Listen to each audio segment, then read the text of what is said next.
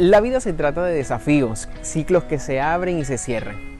No te conformes con la vida triunfante que parezca tener, porque esta en algún momento tiende a ser tediosa, fría y desagradecida. Porque al fin de cuentas, nada de estos triunfos nos llevamos.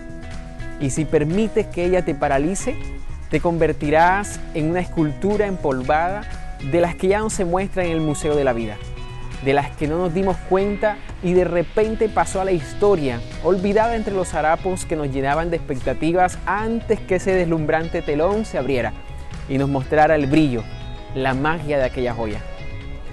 Tampoco te conformes con la vida precaria que arrastra tus alas, la que te mantiene esclavo a la miseria.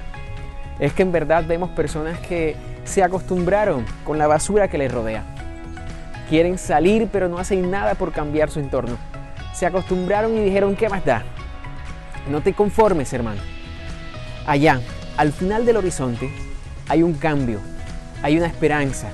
Sin duda vendrá la noche silenciosa y el terror nocturno. Días difíciles por querer cerrar ciclos con honores. Escúchame, ahí seguido está el amanecer.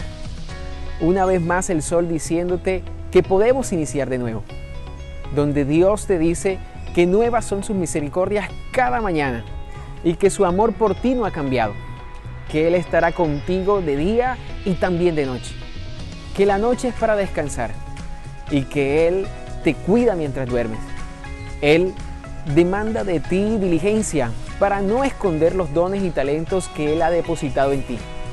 No te conformes. Los conformistas nunca alcanzaron nada y los que les fue otorgado lo perdieron, lo predijeron por negligentes. Se les desvaneció en sus manos la herencia que sin merecer recibieron.